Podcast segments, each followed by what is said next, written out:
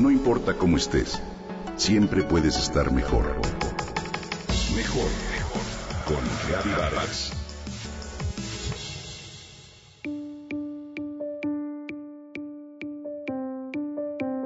Esta semana corrimos a la sala de urgencias del hospital más cercano para llevar a mi mamá, quien tiene 86 años de edad.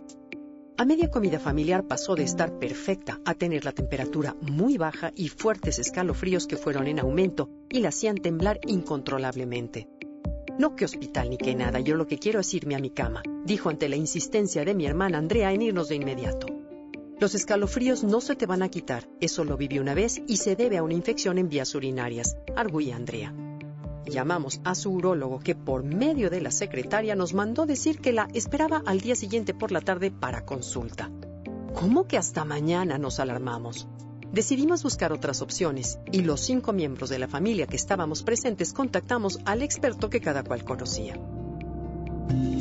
Al llegar a urgencias, comencé a sentir la impotencia al enfrentarme al papeleo y la burocracia, la indiferencia del personal y la lentitud con que las cosas proceden.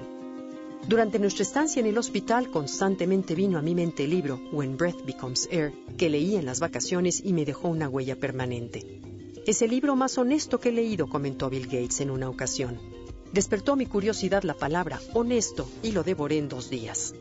Pocas veces uso la palabra deberían, pero en este caso la voy a usar porque creo que se justifica todos los estudiantes de medicina y doctores deberían de leer este libro, Cuando la respiración se convierte en aire. Es uno de los mejores libros del año pasado de acuerdo con importantes medios estadounidenses. Paul Calaniti es un neurocirujano y neurocientífico que, enfundado en su bata blanca, se sentía poderoso y sabio salvando a la vida a sus pacientes. Pero un día cambió su papel y vulnerable y débil en su batita azul desechable, de paciente, tuvo que luchar por la propia. A los 36 años, a Paul le diagnosticaron cáncer de pulmón con metástasis en etapa 4. El futuro para el que tanto se había preparado, por el que se había desvelado y obsesionado en un afán de perfección, se esfumó en un instante. ¿Qué me acerca a conocer al ser humano más a fondo y de cara a la muerte? se cuestionaba. Por esa pregunta se debatió entre estudiar literatura inglesa o medicina. Estudió las dos carreras además de biología humana en la Universidad de Stanford, California, y una maestría en historia y filosofía de la ciencia en Cambridge. El libro es hermoso por la perfección de su prosa, por lo humano y ciertamente honesto que es, pero sobre todo por las reflexiones que ofrece acerca de lo que es ser un médico y lo diferente que se vive ser paciente. Como doctor tienes una sensación de lo que es estar enfermo pero es hasta que tú mismo atraviesas la enfermedad que en realidad lo sabes. Es como enamorarte o tener un hijo. Comenta el autor. La pasión por vivir, aprender, ser profesional, ser el mejor médico con sus pacientes es lo que hace a este libro impactante e inspirador, pero también la dignidad y la sabiduría con la que enfrenta su muerte, con una bebita de ocho meses y una oferta de trabajo soñada a sus pies.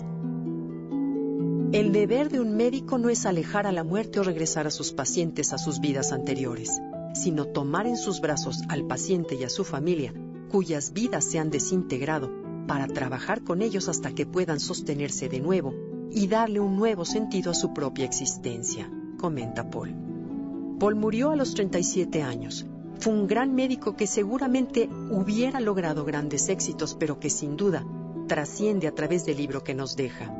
Finalmente debo decir que a la sala de urgencias del hospital acudió en respuesta a nuestro llamado un doctor joven, sereno y muy humano, con quien todos quedamos muy agradecidos.